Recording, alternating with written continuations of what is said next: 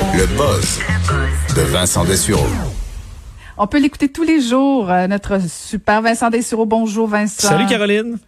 Ça va bien toi? Très bien, très Oui, bien, oui. Bon, excellent. Écoute, tu nous parles de hot dog aujourd'hui. On y est presque midi, c'est l'heure des hot dogs. Ben, c'est ça. Je voulais vous donner faim un peu et euh, parler de quelque chose d'un petit peu plus euh, léger. Ça fait du bien parce qu'il y a quelques jours, ben, en fait, le 4 juillet, là, la fête euh, de l'indépendance, fête des Américains, a toujours lieu le, le- le- le grand concours de mangeurs de hot dog là, au Nathan's Famous Coney Island Hot Dog Eating Contest. C'est euh, bon et cette année, ça avait lieu euh, à l'intérieur, sans public, mais ça a eu lieu quand même. Et on à ce que Joey Chestnut, la plus grande vedette euh, dans ce milieu-là, euh, ben, gagne. Il a gagné facilement, mais il a battu son record à 75 hot dogs, donc en 10 minutes. C'est la, marque.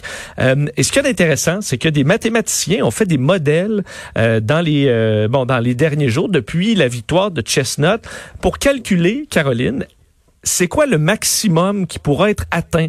Parce qu'il y a à peu près, enfin, au début là, de ce concours qui a de nombreuses années, écoute, ça a commencé euh, au début du siècle dernier. Euh, ça fait, en fait, ça fait 104 ans euh, qu'a lieu ce concours-là. Les hot dogs ont pas changé, c'est la même taille. Et au début, les records, c'était autour de 10, 10, 14 à peu près hot dogs. On est rendu à 75. Alors tu dis à un moment donné, on va atteindre une limite.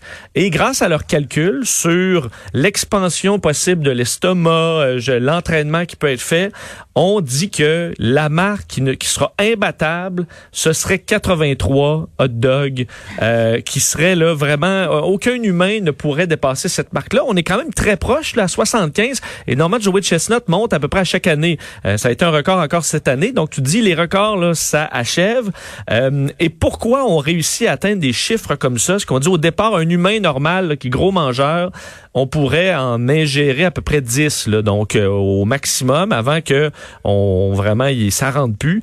Mais eux font toutes sortes d'entraînements avec entre autres des, des gels liquides qui vont prendre de l'expansion et qui vont vraiment là, aller dilater l'estomac pour le rendre vraiment grand et euh, sans prendre de calories. Et ça permet au moment de la compétition d'avoir, dans le cas de Joey Chestnut, la super vedette, là, c'est euh, c'est trois mois d'entraînement pour euh, donc avant là, chaque année il fait trois mois de préparation. Il fait même du yoga et de la méditation pour être concentré parce qu'à un moment donné, il veut pas ça t'écœure.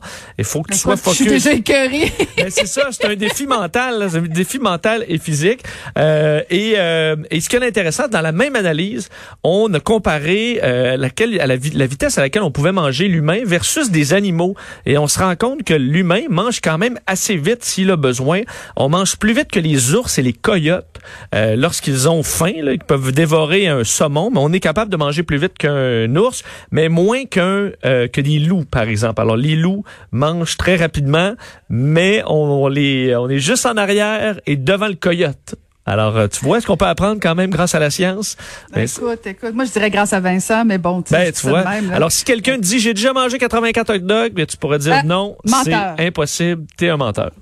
Ben écoute, euh, je peux te dire qu'il viendra pas chez nous. Euh, mais euh, mais plus sérieusement, euh, tu vas nous parler de- des- des avantages et des désavantages d'être son propre patron. Oui, patron, pardon. parce qu'il y a beaucoup de travailleurs autonomes euh, maintenant, euh, des gens qui sont donc leur propre patron, qui gèrent leur contrat à gauche et à droite. Et euh, en Angleterre, c'est un phénomène qui est en hausse depuis plusieurs années maintenant. Il y a un peu moins de salariés là, classiques et de plus en plus de gens qui travaillent, euh, bon, eux-mêmes, euh, donc euh, qui gèrent leur propre contrat, souvent parce qu'ils ont perdu leur travail dans la grande entreprise et se, se refont un peu comme ça. Et euh, ils ont analysé euh, les, euh, la vie de, de, de milliers de ces employés, autant au niveau en fait, des employés et des gens qui sont travailleurs autonomes, pour arriver à deux conclusions quand même intéressantes. La première, la plus négative, c'est que euh, en général, ceux qui sont le travailleur autonome, leur propre patron, vous allez euh, gagner un peu moins que des salariés. Donc le salaire, euh, il y a un sacrifice en général à ce niveau-là, même s'il y a des avantages au niveau fiscal souvent qui peuvent aller rattraper, mais vous allez gagner peut-être un peu moins cher. Par contre, là où il y a une contrepartie quand même intéressante, c'est que vous allez être plus euh, satisfait. Donc le bien-être au travail semble que ceux qui mènent, ce sont les travailleurs autonomes et ceux qui ne sont pas euh, à un salaire régulier. Alors ça, c'est vraiment la contrepartie où on retrouve davantage de gens qui sont satisfaits de leur travail, qui ont même un bien-être, une satisfaction de, de leur euh, de leur réussite et de leurs résultats plus grand quand on n'est pas salarié euh, que lorsqu'on travaille pour une grande entreprise ou qu'on est tout simplement salariale. Alors, il y a du bien, du, il y a du négatif et du positif. Puis, écoute, on fait avec. On fait avec. J'ai hâte de voir des études sur le télétravail aussi éventuellement. Oui, ça, ça va être intéressant. Ah, j'ai comme l'impression. Merci beaucoup. Donc, Vincent, je rappelle qu'on peut t'écouter dès 13h sur Cube Radio. je vous invite à rester à l'écoute pour le bulletin de nouvelles de midi à 13h avec Julie Marcoux. Merci beaucoup pour cette belle émission. Toute la formidable équipe, bien sûr, Achille Moinet, Mathieu Boulet à la recherche et euh, Maude Boutet. Et je vous dis à demain. Cette émission est maintenant disponible en podcast. Rendez-vous dans la section balado de l'application ou du site cube.radio pour une écoute sur mesure en tout temps. Cube Radio, autrement dit. Et maintenant, autrement écouté.